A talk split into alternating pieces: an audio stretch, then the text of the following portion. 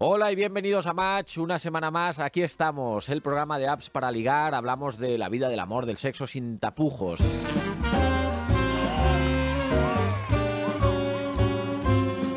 Ya sabéis que siempre empezamos con un audio que nos enviáis vosotros a través de las redes del programa o a través de las redes de mi Instagram.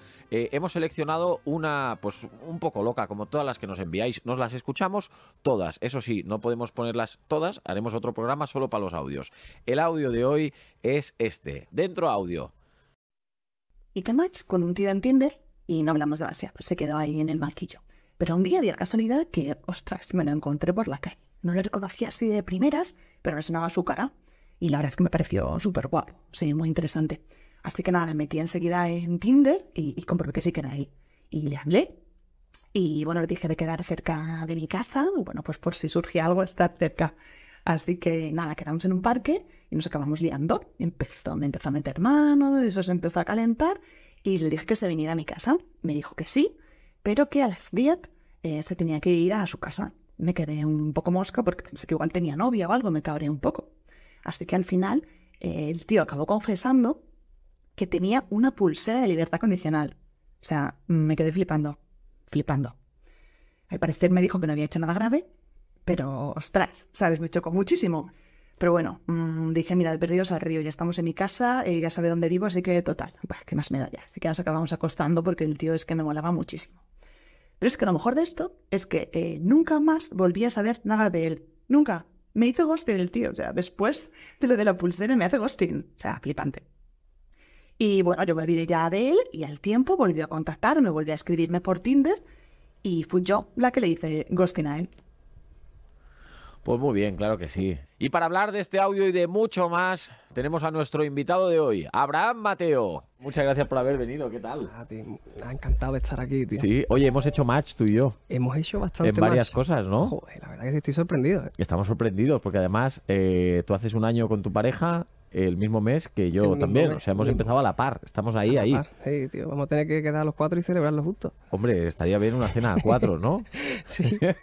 Oye, eh, comentabas antes off the record que nos echamos unas risas, que hoy es el primer programa en el que tenemos una, bueno, una base de público, bueno, cuatro personas de público, que esto está muy bien. Eh, es el día que más hemos tenido, porque claro, los, los otros dos, o tres, o cuatro, no sé No, cuántos. Pero pedazo de público, mira. Pedazo de público, mira, mira, mira, mira, mira, mira, mira. No se ven, pero Pedazo de están. público, ¿eh? Oye, nos ha hecho mucha gracia porque comentábamos qué día eh, los cu- cumples tú el año, qué día yo, también de, de cuándo surge el día, porque eh, tu compañero nos decía, claro, ¿cuándo, ¿cuándo empiezas a contar esto, no? Y Eh, entonces yo te he dicho, y en mi caso desde la primera vez que quedas. Sí. En tu caso se ha dado algo muy, muy gracioso Sí, es curioso, la que lo alteraste, lo alteraste tú. Alteré un poquito, sí. Cambié el destino, cambié el destino.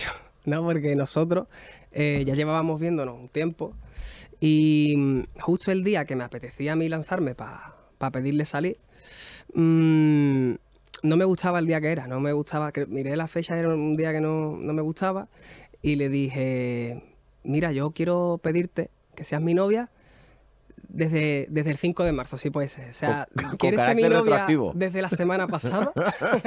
y me dijo, eso es, es muy raro, pero vale. Eh, nada, fue un gran dato gracioso, ¿no? Yo creo que a nadie o a casi nadie le han pedido salir con carácter retroactivo de, oye, eh, si aceptas, que sepas que ya llevamos una semana, ¿no? Claro, claro, De me golpe dijo- es pensar que, hostia, ya hace una semana que tengo pareja. Sí, me dijo, sí, venga, vale. Y entonces le dije, entonces ya llevamos una semana juntos. Claro, Joder, claro. Se quedó así todo rayado. así. De golpe, claro. Es que te ves con pareja sin haberlo eh, montado ni, ni mentalizado previamente. Sí. ¿Por qué quisiste cambiar de, de fecha? ¿Era algo, co- no te Sí. molaba el día? ¿Era algún martes y 13? Yo, ¿Sabes esto que dicen? yo creo que sí, era como una cosa así. Y, y yo soy de los típicos a lo mejor que están viendo la tele y el volumen tiene que estar un número bonito. ¿Sabes lo que te digo? Claro, claro. Entonces, para mí, como era importante la fecha, eh, y tampoco quería que se me olvidara, quería elegir algo que, que me gustara, ¿no? Y le dije lo del 5 de marzo y le gustó además. Dijo, sí, es más bonito el 5 de marzo. Sí, hombre, un número así bien, sintonía. ¿no? claro, 5, 10, Cinco, 15, diez, ¿no? No es total. un número ahí bien. Oye, ¿cenas a una hora concreta también? ¿O si cenas No, 10, eso 32 no. ya te va mal? Eso ser. no, o sea, es raro, ¿eh? Con algunas cosas soy como muy tal, ¿Y pero soy un desastre en otras, muchas. En los horarios, por ejemplo, mis horarios son malísimos. Son, no tiene sentido ninguno. tengo un insomnio que flipa ¿Sí? y, y yo puedo desayunar a las 3 de la mañana. Muchas veces, o cenar a las 6 de la mañana, no tiene ningún tipo de sentido, ¿sabes? O sea que no me hagas mucho caso. Pero es maravilloso este caos, tío. ¿Eh? Un este caos, caos, un caos. ordenado, porque además tu orden es que sabes que nunca vas a ser ordenado. Claro, O sea, da claro. igual cuando... Pero soy muy detallista, eso sí. Soy muy detallista. Me- además, me, me- me tomo en serio las sorpresas. O sea, que estén perfectas y si no me salen bien, me enfado conmigo mismo. Me enfado Claro. con la situación, me pongo de mala leche, ¿sabes? ¿Las Cuando- haces a destiempo también? O sea, si el cumple es el 15, tú la regalas el 18 porque te va mejor, porque lo ves más bonito o no. Eso no, eso no. Pero, pero sí que las sorpresas me las tomo bastante en serio. Fíjate, por su cumpleaños, por ejemplo, se me ocurrió una locura de... Porque como yo sabía que, que le gustaba patinar a ella desde pequeña, Sí. cerré una pista de patinaje para nosotros solos. ¿Qué dices? Sí, ¿Qué porque... dices? Hmm. Este tío es un romántico. No, Me cago la O leche. sea, realmente fue porque mm, un día fuimos a patinar sobre hielo Sí. y, y fui con ella y había un montón de gente, pero había muchos chavales, o sea, gente muy, muy joven. Y ya empezaron a poner mi música en la pista. Ah, Todo el mundo me localizó, sabía que estaba allí, sé que yo estaba allí y ya dije nunca más, esto ya nunca vamos, más, nunca porque... más. A partir de ahora eh, ya... Pero no por nada, sino porque al final se, se pierde ese momento de intimidad de nosotros y yo quería que eso estuviera presente y dije, bueno, pues voy a cerrar una pista de patinaje que de hecho vas a flipar con la casualidad, porque yo sin saberlo ni nada, mi manager me ayudó a gestionarlo todo súper bien. Sí. Y le dije, Es que "Tío, donde esté un buen manager. eh, hombre, ¿sí o eso es no? importante, eso es importante, la verdad. ¿Eh? El manager barra colega. no sé quién coño es el manager, pero es que veo a los dos y digo... Eh, y entonces em, ella cuando llegó allí con los ojos vendados y todo, mm, y luego ya se Ojos vendados y todo, Sí, es no, que, es que no, me no, cago en la y- leche. y escúchame, y en la pizza, Abraham, en el centro, Estás hundiendo al 90% de los novios españoles ahora mismo, ¿eh? en es la que- pista de patinaje ah, estaba el regalo, en el centro. O sea, ella tenía que ir patinando hasta el regalo. Sí, claro, que no fuera fácil tampoco. o sea, Claro, tú no, se lo no. pusiste allí y dijiste, si lo quieres, Sí. hay que patinar. Hay que patinar, ¿sabes? ¿Se le daba bien patinar? Es increíble cómo patina, tío. Me, me humilló. Y, humilló. y- luego, pues, en- llegó y, y sonaba Ariana Grande, que es su artista favorita, todo como súper bien pensado. Pero eso, lo más fuerte fue que ella me dijo, ¿sabes que esta es la pista donde yo aprendí a patinar con siete No. años? Yo venía a esta pista de patinaje, me traían mis padres todos los domingos. Y, y claro, ella llegó allí, yo no lo sabía. Yo tenía para reservar cualquier pista, pero dije esa por, por lo que sé. La verdad que no tenía ningún tipo de motivo. Y hablando allí con los de recepción, ella preguntó por su entrenador de cuando era pequeña. Oye, ¿y Marco, tú sabes si está, sigue aquí? Y dice, hoy no está aquí porque se casa hoy. No. Se casa hoy. Eh, pero sigue aquí con nosotros. Pero fíjate tú la casualidad, ¿eh? Todo, todo eh, transpiraba amor. Sí, todo, sí, todo. Una señales. boda, Sí, el regalo, Todo, eh, las todo. casualidades de la pista donde ella empezó. Mm, y luego volví a casa y estaba allí una, una fiesta sorpresa. Salió su madre, su tía, que no- ella estaba flipando, sí. La verdad Joder, que me lo macho, ocurre, me lo ocurre Pero, claro, has puesto el listón ya muy alto el primer año. Entonces, esto tiene que ir subiendo. Claro, es que se, se te van a acabar las ideas o vas a tener que mover cielo y tierra. Oye, ¿qué os ha parecido esto? Esto es muy romántico, ¿no? sí. ¿Eh? Claro que lo dice, lo quiero, claro, claro que, claro que lo. Pero ahora mismo, Abraham Mateo, por lo que parece, solo hay uno. Que, oye, también había la, la- la casualidad de lo que decías, bueno, eh, con tu suegro, que me encanta porque eres muy perfeccionista, ya no solo profesionalmente, sino personalmente. El día que fuiste a conocer a, a tu suegro, que me comentabas que estuviste run run, ¿cómo fue eso? nervioso perdido. Yo me acuerdo que, mm, esta- porque además fue muy, muy pronto, o sea, fue, mm, yo conocí a los padres, creo que es la primera cita, fíjate lo que te estoy diciendo. Pero, pero así no puede así ser. de locura, así de locura. no puede ser. Pero Le pediste la mano al padre ya, ¿no? En la primera Sí, cita. ¿te Iba, iba todo muy rápido, ¿no? Me saca de allí a patadas. Con carácter retroactivo dijiste al padre. Que sepas que nos hemos casado hace un año ya. Sí, También, como no, lo de no, salir. Es que ¿sabes lo que pasa? Que ella mm, vino a un concierto mío cuando eh, ella tenía 11 años, en el Benidorm Palace. Y entonces... ¿Y tú tenías? Yo tenía 15 años. Tenía 15 años, ella tenía 11, nos llevamos 4 años. Madre mía. Y, mm, y claro, ella me dijo, eh, a mis padres les va a hacer un montón de gracia que hoy hayamos tenido una cita y tal, no sé cuánto, porque claro, eh, en ese momento la llevaron allí, ¿sabes? De pequeña. Y a ellos les explotaba la cabeza. Hoy Claro, ya, ahora claro. mismo pues, ya somos familia, ¿sabes? Pero en ese momento pues era un impacto cerebral increíble, porque hay fotos de ella así con el logo en la frente, ¿sabes? Con las pancartas. Sí, sí, muy, muy Súper, fan. súper guay. Ya después me, me perdí un poquillo la pista, es verdad. Sí. Em, pero nos hemos vuelto a reencontrar porque como es TikToker y eso, en eventos y tal, Claro. he- hemos coincidido y, así nos hemos, nos hemos conocido. La magia de las redes, que hoy en día antes perdías la pista y 30 años más tarde era Mm. como, hostia, te encontrabas. Ahora ya no, ahora te pones a buscar y es muy difícil no encontrar a alguien. ¿eh? Es difícil, o que te es encuentres por casualidad, ¿no? Y más si está en el, en el mundillo. Pero escúchame, lo que me decías antes. Iba de- ensayando, eh, ¿qué tal? Encantado. Eso, eso, eh, no, espera, espera, espera. No, no, lo tires eh, así, no lo tires así. O sea, tú tenías. es que eso ha sido muy bonito y maravilloso porque he dicho, no me lo puedo creer. Tú ibas practicando Sí, el saludo. el saludo que ibas a hacerle a tu suegro. Sí, sí. Por la presión que tú tenías encima de, de la primera, del primer contacto, ¿no? Nervioso, claro. Y que ibas repasando por la calle, Pues ¿no? iba con ella, le digo, a ver cómo te suena esto. ¿Qué tal? Encantado, soy, soy Abraham. eh, encantado de conocerle. ¿Qué tal? Digo, bueno, eso no, otra cosa, eso es demasiado formal. no sé qué. Y ella se partía. Entonces, pues nada, ya llegué allí y me salió todo mal, en verdad. Es lo que te iba a decir. Nervios. Esto pasa. Eh, pero fue, fue gracioso, sobre todo porque fue fácil, porque como su papá se dedica a la música también y es un gran guitarrista y eso, eh, tuvimos como muchas cosas en común. Hicimos match, o sea, del tirón. Sí, sí, sí, sí. Porque me dijo, yo conozco a, tal persona y tal productor y no sé qué. Y yo, sí, sí, no sé qué. O sea, nos hubiéramos quedado ya el primer día cuatro y cinco horas hablando y, y a día de hoy pues compartimos la música, él se saca su guitarra, echamos un cantecito, de verdad que, que es muy agradable. Claro, que digo que pasa a veces, ¿no? Que eh, cuando practicas mucho la frase, eh, voy a decir esto, voy a decirlo así, llega el momento, se te cruza la que no ibas a decir, con la que ibas a decir, con la que habías mejorado, con la que habías retocado, Desastre, el tono te sale mal, hola, ¿qué tal? Hola, ¿qué tal? Sí, sí, sí, no. Parece que todo mal, ¿no? Un Entonces- desastre, un desastre. Pero bueno, al final. pero hicisteis match, que es lo que importa. ¿Fue ese día cuando hicisteis el vídeo que se hizo viral o fue al no, poco? Eso fue. con tu suegro? Eso sí hace poquito, en Hace realidad. poquito. Sí, sí, porque ah, hubo una barbacoa familiar. Sí. Em, y pues el padre sacó la guitarra y, y había mucha gente de su familia. Porque ella tiene, su padre tiene mucha familia de San Lucas, entonces allí el, el- el flamenquito y todo eso pues gusta muchísimo, claro. Y entonces yo pensando, tengo que sacar mi lado más flamenco aquí. Porque claro, aquí toda la familia Poder flamenco. Con las palmitas y tocando flamenco, yo dije, voy a sacar mis raíces de donde las sea, de donde la, no las- Sí, sí, sí. ¿sabes? De donde sea.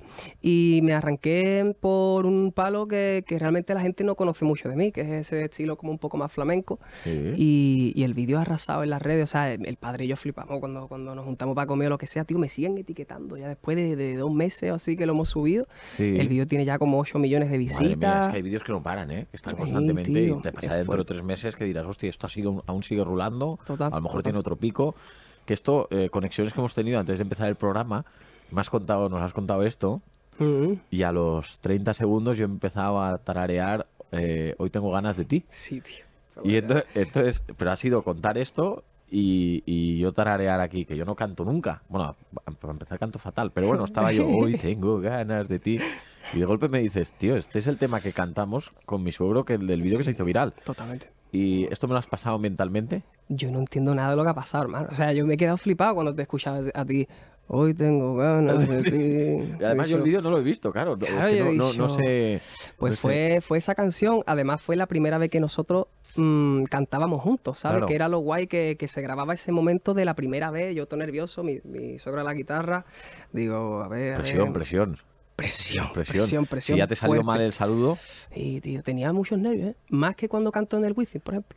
claro, porque ahí que- estás en tu... Ahí, a ver, es, tu, es tu música, es tu concierto, es tu Claro, ambiente... Ahí, ahí, pues claro, yo estaba un poquito nervioso. Es que claro, no gustarle a Tom. Wizzing es jodido, pero no gustarle a tu suegro es que es peor todavía, ¿eh? Y es jodido, jodido. Claro, Pero mucha gra- presión. gracias a Dios que, que salió bien y fue improvisado y nos adaptamos muy bien el uno Claro, al otro. y- claro. Y, fue un momento muy, muy chulo, la verdad. Bueno, no sé si estás de acuerdo, pero dicen muchas veces que las cosas improvisadas son las mejores y que Totalmente. suelen ser irrepetibles por eso, porque tienen la magia del momento y que no te esperas, pues eso, 8 millones de golpe, ¿no? Sí, de visualizaciones. sí, y sí, eso lo llegáis a lo mejor a pactar, a pues tú como el saludo al final, lo quieres repetir, repetir, repetir. Totalmente. Y en verdad, lo, lo que sale al momento, cuando conectas ahí con algo, Eh, sin quererlo y sin buscarlo, es cuando sale, ¿eh? Sí, aquí le voy a hacer un shout out a, a mi suegra que siempre lo dice, dice, lo, lo- las mejores cosas son las que no se planean. Claro. Siempre lo dice y, y es verdad, es verdad. así. Si a lo mejor lo hubiéramos ensayado o vete tú a saber cualquier cosa, no hubiera salido de la misma manera, quizás no hubiera conectado tanto con la gente, Claro,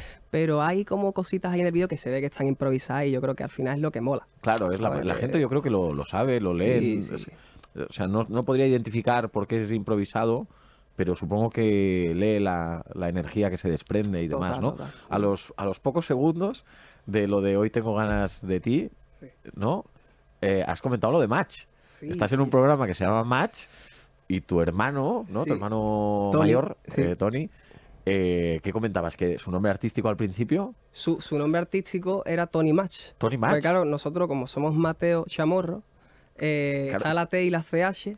Hostia, y, heavy esto también, ¿eh? y claro, y allí en, Muy en- loco, en ¿eh? todas las verbenas eh, que nosotros hacíamos cuando éramos pequeños en San Fernando, en Cádiz, pues él era Tony Match. Tony ¿sabes? Match, tío. Claro, él lo, lo ve ahora y, y le hace gracia, ¿no? El apellido, porque era como... Claro, hacer match es hacer un tu Sí, hermano, ¿no? sí, sí, Van claro. haciendo tu hermano todo el rato, la Sí, gente. mi Hostia, es que es muy loco como Y- concepto. y Claro, sí, inventó la palabra match hace años ya tu hermano. Sí, sí, Porque sí. esto sí. yo no lo había visto hasta que nos salió la aplicación, ¿no? Para ligar. Era su, su nombre, su nombre así de artístico, ¿no? Claro. Y por eso es una palabra que para nosotros es como muy Muy nostálgica, familiar. claro, muy familiar, muy, nostálgica, de- familiar también. principio de nosotros y eso, así que, joder, qué Mira, casualidad. ah, tío. Sí, sí, muy heavy. Hablando de nostalgia, en tu familia, claro, estás rodeado de, de arte, ¿no? Eh, Tu padre cantaba también, Mm. eh, tu hermano, eh, tu madre también sentía debilidad por, eh, por los boleros y demás, ¿no? Ahí todo el mundo, todo el mundo cantaba. o discutíais con mucho ritmo ahí también, ¿no? Sí, no, porque era... al final, pues la, la cena de Navidad y todo eso, pues era un concierto de los GC King. Estaba todo, todo el mundo ahí cantando y, Horas y eso, horas allí, y de ¿eh? risa y todo eso. Y, y, hombre, mis padres que siempre han, han amado la música y nos han transmitido ese amor por la música a nosotros. eh, de hecho, mi madre cantó en el Teatro Falla de Cádiz cuando tenía siete años. Yo creo que esto tampoco Joder, lo sabe, macho. sabe mucha gente, pero... Pero sí, ella se ponía conmigo a ver los gestos, a ver, a ver los tonos de las canciones. Y yo iba a un programa que era Menuda Noche de, de Canal Sur, Sí. con Juan y Medio. Y siempre, siempre preparaba las canciones conmigo, tanto ella como, como mi padre. Y para mí, eh, yo le decía que, que mi premio por hacerlo bien era dormir con ellos por las noches. Digo, ¿me, me dejáis dormir Oh. con vosotros esta noche? No me lo que yo lo voy a hacer bien, que no sé qué, no sé cuánto. En plan, para mí era muy, muy bonito también ver la cara de orgullo de mis padres, Pero ¿sabes? me cago en la leche, y Abraham. me daba miedo dormir solo, Guillo. Es que eres buen novio, uy, eres buen novio, buen hijo. Es que lo tienes todo, tío. Me cago en la leche. Pero sí, sí, nosotros que tenemos buenos momentos así. Somos muy familia. Mira, por ejemplo, em, a mi padre le costó muchísimo eh, desprenderse del coche que, que tenía hasta hace poco, porque le traía muchos recuerdos de cuando me llevaba a Sevilla, a Canal Sur, de, de cuando yo era pequeño y iba a menuda noche, pues siempre mi- mis padres me recogían en la puerta del cole con un bocadillo de jamón enorme y nos íbamos para Sevilla, dos horas en coche. Y el coche tenía ya un montón de kilómetros, estaba ya viejo, estaba... Claro, claro, claro, Mi papá, te voy a comprar un coche bueno porque esto está ya para tirarlo, en verdad. Y decía que no, que, que le traía muy buenos recuerdos de la familia ahí, todos en el coche, cantando y todo eso. Al final lo convencí, ¿eh? Pero que hasta ese punto de unión para- familiar para que vendiera el coche. Claro, sí, al final también, oye, final, las cosas sí. han de moverse y las energías han de, Total, han de fluir y cambiar a veces. Pero a ¿eh? ese punto llegamos de, de De unión. La verdad que somos, hemos- siempre hemos sido una, una piña, la verdad. Qué bonito. Eh, dijiste que de pequeño ibas al programa de Juan y Medio, ¿no? Sí, ¿Podemos ver el vídeo de lo, de lo que te dijo la primera vez Juan y Medio? claro. ¿Qué edad tienes, Abraham? Nueve, Nueve. ¿Por qué estás aquí entre el público? porque he venido a apoyar a mi hermano que ha venido a cantar est- esta tarde. Solo pido tiempo para amar.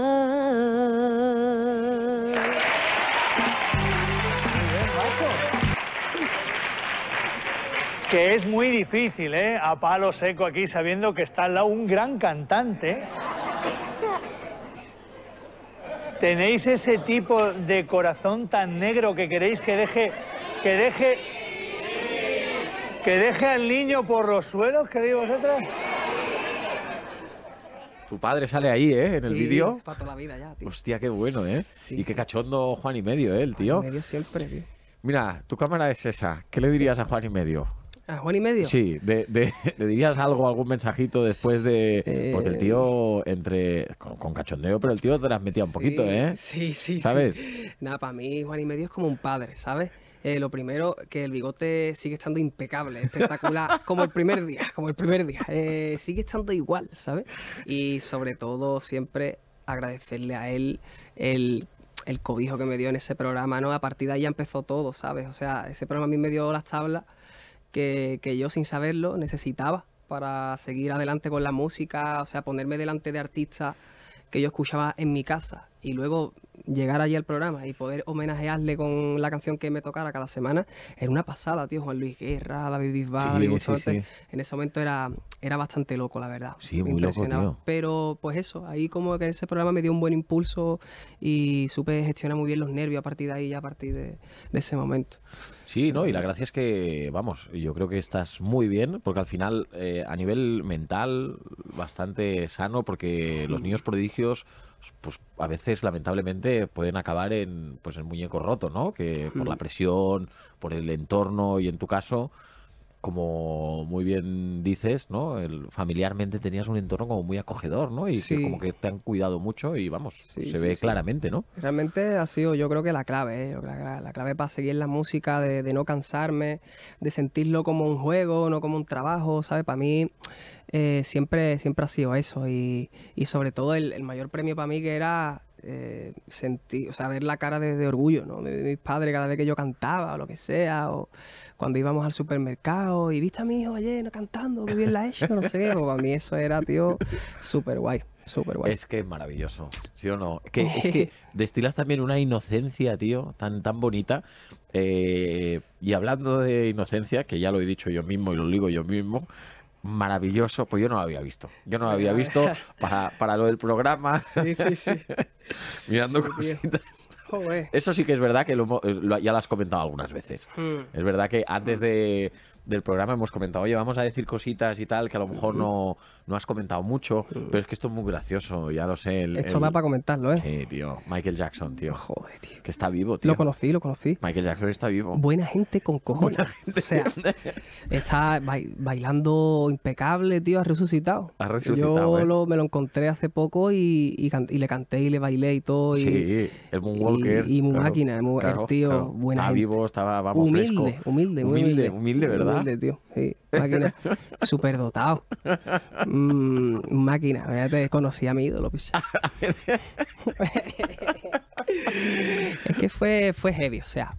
Porque claro, la gente ve la broma y, la, y viéndolo así desde fuera, es como que te da lugar a pensar cómo se ha podido creer eso, ¿sabes? Claro, es que vamos a poner antecedentes. Eh, aquí tenemos parte del público que a lo mejor no sabe qué pasó en una gala de Inocente Inocente, ¿no? Mm. Esta clásica que hace en televisión española. eh, bueno, hacen muchas bromas y entre ellas una a ti en la que te decían que Michael Jackson seguía vivo. Pero que, es que lo digo y te partes ya porque... Es que claro, pensando la hora, pues claro, tú dices, yo, qué tontería, ¿no? ¿Cómo te va a Bueno, pero? ¿qué edad, qué edad tenías también? Yo tenía 15 años. A ver, 15 años, la ilusión a veces también nubla un poco y, y- y la inocencia de la edad también, ¿no? Sí, sí, y es que aparte, claro, mm, lo que el vídeo dura, a lo mejor la broma que dura, pues 12 minutos, una cosa así, eh, eso se venía preparando ya de, de antes. O sea, 24 horas antes ya me llamó eh, el presidente de Sony Sí. España, José María Barbat. Y Joder, es que están todos en el ajo, claro. Te meten ahí una, una- No, un- si es que, unas personas en el ajo que dices, yo qué sé, claro, que van a decir nada de bromas estos. Pero al final... Y entonces te mm, llama, perdona, el de Sony. Bueno, Claro, disculpa. el, pre- el presidente de la compañía me llamó y me dijo, mira, me acaba de pasar la cosa más fuerte de mi carrera. He firmado un contrato de confidencialidad. Esto a las 11 de la noche del día de antes, claro. Me dice mm, que va a venir una- un helicóptero mañana desde Londres a hacerte una visita al hotel. Tienes una reunión mañana eh, que no puedes faltar. Dice, de ti depende de que suban o bajen las acciones de Sony. Y yo y, yo, y espérate, porque esto sigue. Esto no se vio, claro, esto fue en privado conmigo, porque claro, nosotros... depende que suban o bajen las acciones Sí, de Sony. Es maravilloso. sé, ¿eh? Que nosotros nos llevamos, Duro. si, que, ya te digo, si él, él para mí es com- como un segundo padre también, o sea, Claro, decir, claro. tenemos, mu- tenemos mucha confianza y muchas Claro, cosas para esto, ¿no? Mismo. Estar en tus manos las y eso es lo acciones. que sí, mola sí. también, o sea, que nosotros fuera de, de lo que es la compañía y todo eso, pues tenemos una relación de puta madre. Claro, claro, claro. Muy Entonces familiar. me dijo, claro, muy familiar. Me dijo, de ti depende que suban o bajen las acciones de la compañía y mañana vas a entender todo. Yo no te puedo decir nada, no te puedo decir nada, pero es muy grande. Y así me dejó y me fui a dormir, Quillo. ¿Te pudiste dormir? ¿Te pudiste dormir? No, que va. Porque tú ya has Así dicho salgo antes. en el vídeo, pálido, hinchado, mm, de todo. O sea, yo estaba descompuesto. Yo estaba, yo me fui Que a no sabía quién era Michael Jackson, ¿no? Claro, claro. Yo, juraba, fíjate tú, como en ese momento era Pitbull, eh, la estrella del momento, Sí. y él siempre hacía con muchas colaboraciones con muchos artistas de todos los países, yo decía, pues yo creo que va a ser una- un dúo con Pitbull o algo de eso. Porque yo decía, ¿qué puede ser más Claro, grande que- que, lo que- había en ese momento Claro. que era... ¿De qué pueden depender Pitbull. las acciones de Sony? Claro, claro, ¿de ¿no? qué pueden que si depender no las del acciones? mayor cantante de ese momento. Mm, Y luego llego a la reunión. Veo a un, a un hombre negro así súper grande en la puerta, que eso no salió. Y entro y ya me empiezan a hablar de, de que Michael está vivo, de que va a sacar un disco que se llama Resurrection, ¿no? Una cosa así. y que ha visto a cada, un artista de cada país y que le había gustado mucho mi música, que yo bailaba y todo eso. De hecho, mi último álbum era como un homenaje a él. Eh, y que de, de España te ha elegido a ti. Claro, yo me llevo las manos en la cabeza así. Y digo, ¿esto cómo puede ser? Yo temblando. Yo pensando en José María Barbá, ahora entiendo de las acciones, hermano. Digo, es Michael Jackson, ¿sabes? Michael y, Jackson. y había mucha gente también involucrada en mi círculo cercano de confianza, ¿sabes? Claro, claro, que te van haciendo la, coreógrafo, tal. hacen la cobertura de la broma. y luego ya pues me trajeron al doble de Chile y todo para que viniera a la broma. El que sale es chileno, es el doble oficial de, de él allí. Y, que hay un doble en sí, Chile. Me trajeron el, el doble de allí de Chile. Ah, que es igual, es igual. ¿o es qué? igual, tío. Es el más parecido. Se, ha operado para estar, como, para estar como él y todo. Ajá. Y entonces, pues, mm, yo casi me desmayo ese día. Y cuando ya me dieron el ramo de flores, "Eh, inocente, inocente, no sé qué, yo todavía no entendía lo que estaba pasando. O sea, yo estaba tan metido dentro de, de la broma De la broma, tío. que yo todavía no entendía que para qué era el ramo. Yo digo, mira que, que bien me reciben el álbum. ¿Sabes lo que te digo? Para ir a un ramo. No entendía, no entendía. Entonces, em, luego eh, me pasó un poco de factura, no te lo voy a negar, en plan de que me estuvo doliendo el cuerpo una semana entera. Claro, de la la, tensión la- que la pasé. tensión, los nervios. De los nervios, de la tensión, de, Buah, ¿cómo puede ser? ¿Cómo vuelvo yo ahora a la realidad? ¿Me entiendes? Tío, a volver Porque a, a- Es a- tu ídolo, es tu cantante Claro. favorito. Tienes que volver a enterrar a Michael Jackson. Sí, y que, que- siempre había una teoría conspiratoria Sí, de que bueno, él estaba vivo. Igual que Y- con Elvis Presley y todo esto, Sí, ¿no? Y, Que y- él, pues yo qué sé, su último álbum, Escape, no sé qué. Hay mucha gente en internet que comenta, pues está escondido, por no sé qué. Y yo de pequeño me tragaba todos los vídeos. Entonces yo siempre he tenido como la duda. Entonces, más que una broma, fue un putadón, la verdad. Putadón, ¿no? Porque por mí por dentro me, me reventó, ¿sabes? Pero Claro. luego tú lo piensas bien y tú dices, bueno, es un programa que es benéfico, ¿sabes? Que al final Claro, claro, claro. claro. pues yo que sé, sabes que vas a ayudar a la gente con, con- con lo que recauden, con la broma o lo que sea. Era una broma que estaba muy bien pensada, la verdad es que se lo curraron Hombre, un montón. Hombre, hombre, la y verdad es que está y- currari- y luego ya me lo, curradísima, tomé, ¿eh? me lo tomé con humor ya. Pero sí fue, fue durete, tío. Fue heavy, fue ¿eh? durete, sí, sí. Se lo curraron demasiado. Sí, sí, sí. demasiado Pues tú eres muy fan de Michael Jackson, evidentemente. Sí. Has ido, eh, no sé si conoces al McLary. ¿No? Bueno, el McLary es un mago muy. Bueno, es muy fan también de Michael Jackson. Y el tío en Cataluña, em, por Lleida creo que es, ha montado un museo de Michael Jackson. ¿En serio? Él en su día compró el guante, este con brillantes, que le debió costar una pasta. Hostia, tío, yo creo ¿Sabes? que eso se subastó por por lo menos 250 mil dólares, una cosa así, el guante. Pues lo compró él. No te lo puedo creer. Es verdad, es verdad, sí, sí. Y, y, eh, vamos, el guante y infinidad de cosas. Infinidad de cosas que está, además, está arriba de un restaurante, monta un restaurante y arriba el museo de Michael Jackson. locura, y si algún día vas, te recomiendo que vayas, porque va a ser la hostia. qué pasada. Fíjate tú qué casualidad también que eh, hace unos cuatro o cinco días me pasó una cosa también su- surrealista total. Que fue que conocí a una persona ¿Sí? que me dijo, mira, vi lo que te, lo que te hicieron de la broma, ¿no? De Michael. Y, y te voy a enseñar algo. Y saca su móvil y me enseña Joder, macho, es que me tienes, me tienes, tío, me me estás contando una detrás de otra que me tienes. y, y me enseña una foto con, con- es de él con, con Michael y vídeos de él con Michael y tal. Y me dijo que había estado en Neverland, en, en la mansión Sí, de él. sí, sí. que- y que compartió con él y tal. Y es que me enseñó las fotos y los vídeos, ¿sabes? En plan, de él de pequeño, él tendría a lo mejor 15, 16 años, ya era un hombre ya Hostia, pero más mayor. fuerte, ¿no?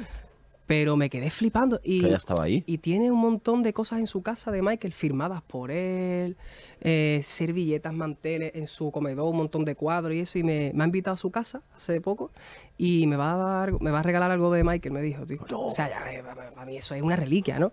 No has ido Eh, aún a su casa, ¿no? Todavía no, pues sí, me, me lo dijo hace tres o cuatro días. Y, y me quedé flipando. Yo nunca había conocido a nadie que haya estado tan cerca, cerca ¿no? de Michael de, Jackson. de Michael, tío. Me quedé flipado. Qué fuerte, tío, qué fuerte. Sí, tío. Hablando de guantes, ¿vale? Eh, recogiste el guante de... ¡Boom! Como hilo, ¿eh? Eh, recogiste el guante para la velada de, de, Como la Pilar Villa que máquina, tío. Sí.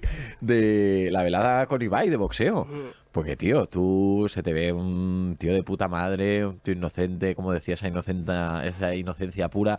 Pero bueno, que te subiste a un ring y, oye, eh, tela, la- como mínimo la cara asustaba, ¿eh? Yo no sé si era la tensión acumulada sí, sí. previa al combate. ¿Cómo viviste eso? Porque has hablado un poco alguna vez sobre la velada en sí, pero a lo mejor no has comentado mucho el backstage, el, el- la prevelada, cómo lo viviste en casa. Mm, Bueno. Creo que ya estabas con tu pareja, ¿no? Sí, Llevarías poquito. Lo hicimos público ahí, ahí nada más Mira, terminar el combate.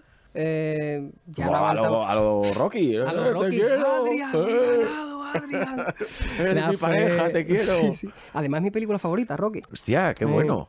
Entonces fue como meterme en la piel de mi, de mi, de mi película favorita. De toda la vida, porque fue una experiencia súper dura. Muy dura, muy dura, ¿no? El hecho, más que física, mental, ¿no? También. Mentalmente. Comentabas antes. Sí, tío, fue mentalmente fue muy duro, increíble. Todo fue porque hace, o sea, cuatro meses antes de la velada, Ibai puso un tuit, un tuit de ¿quién para la velada de este año, no? Y yo me un, me- acuerdo, un mes antes. no, eh, Cuatro. cinco o seis meses antes Ah, de, la, vale. de la velada, Ibai puso ¿quién para la velada de este año? Y yo estaba en, en Tiffany, yo estaba en una discoteca con mis colegas celebrando que había empezado la gira. En el primer show nos vamos todos de fiesta, no sé qué, celebramos.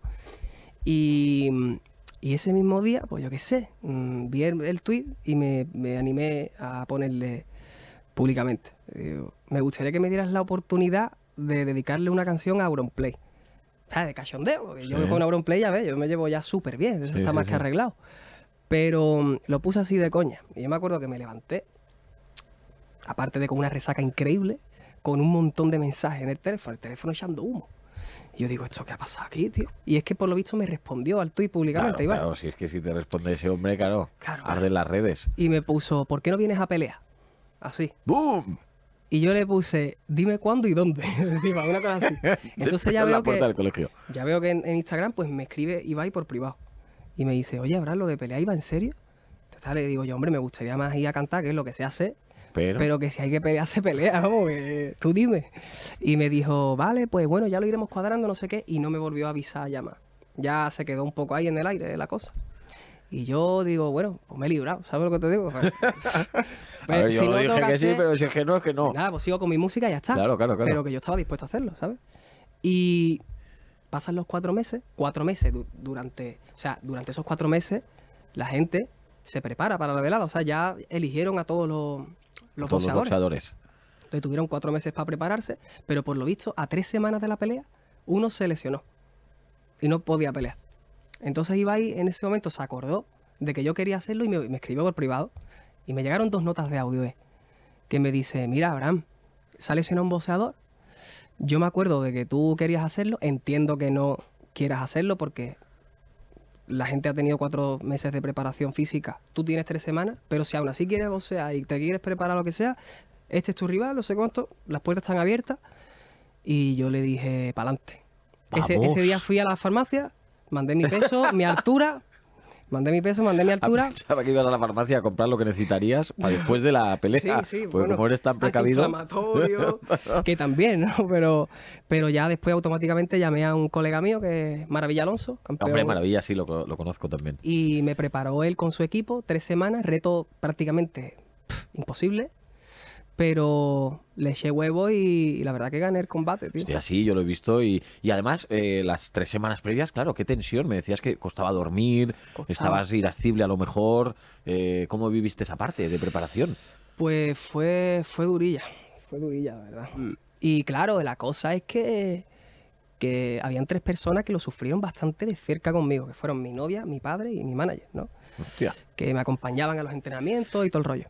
Y mi rutina era durísima, porque era yo que tú sabes que con los horarios te he dicho que soy un Sí, desastre. caótico. Entrenando a las 4 de la mañana. Pues eso era o llevaba una buena rutina de horario o no había victoria, ¿sabes? Porque es como que tu mente tiene que estar 100% enfocada en, en el combate. Yo me levantaba a las 7 de la mañana, cámara hiperbárica, que te metes en una cápsula, Sí. respirar oxígeno durante una hora, me tragaba todos los documentales posibles de McGregor y Mayweather, me sé las vidas de ellos de memoria, hermano. Eso me servía Eh, para el combate, eso me servía para el Claro, combate. te motiva, tal, no sé qué. Claro, como Y motivación. Después ya, yo bajaba a la cocina, mi desayuno preparado, mi padre que siempre me hacía los desayunos, tío, impecable, tío. padre, tío, es Con maravilloso, mi ¿eh? vitamina, con mi café, con mi eso.